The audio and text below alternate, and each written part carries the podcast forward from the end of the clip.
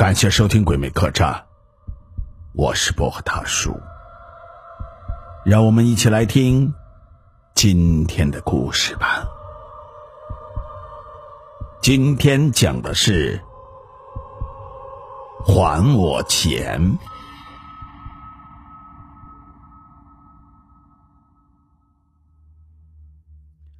秋生隐隐觉得有点不对劲儿。一种说不出来的恐慌正包围着他。昨天他洗完澡，舒服的躺上床，觉得身子底下好像有一件东西不舒服的顶着他。秋生爬下来，掀开了床单，一只黑乎乎的皮包正静静的躺在那里。他大吃了一惊，他记得很清楚，这个皮包他明明扔掉了，就在街头的。那个垃圾桶里，而如今他竟然再一次的出现在他床上。秋生颤抖着手把它拿了下来，用打火机点燃了它。因为第一天的事情让秋生感觉到有些紧张，所以那天他在外面玩了一整天。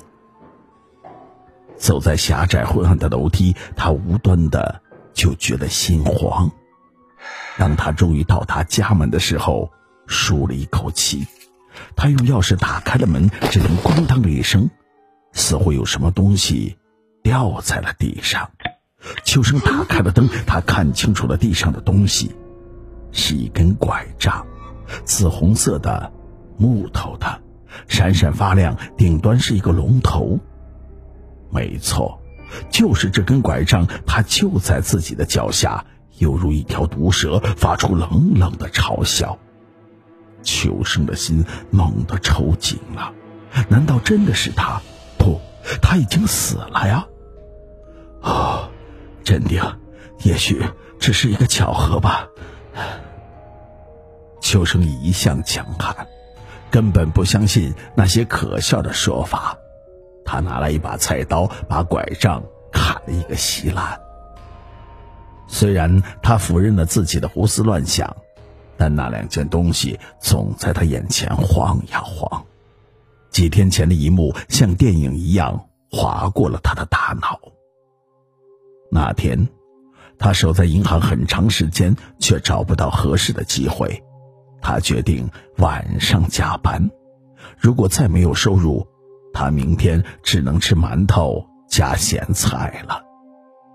他在一条漆黑的小巷中等了多时，终于发现那边路灯下走过来一个身影，是一个年纪很大的老头，满脸的皱纹，满头的白发，拎着一个黑色的皮包。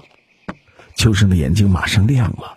等老头再走近一些的时候，他突然跳了出来，并迅速的做了一个漂亮的动作。一把抢过那老头手中的皮包，飞也似的跑了。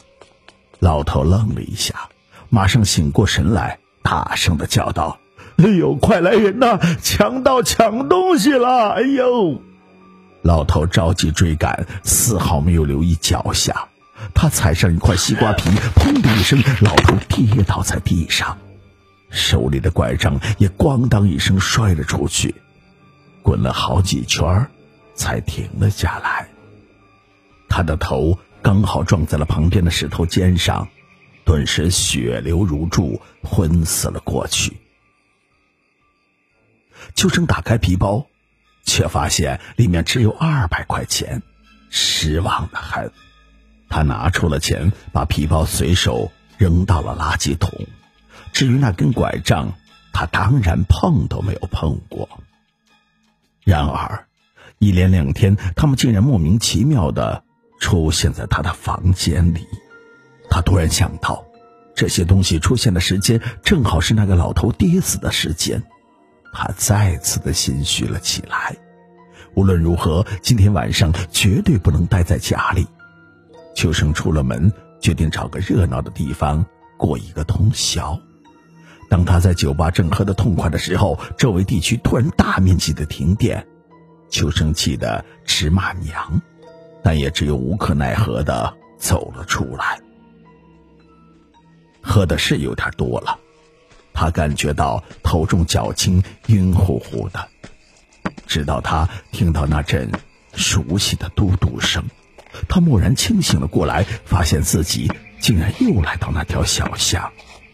更可怕的是，那路灯下走过来一个身影，一个年纪很大的老头，满头的白发。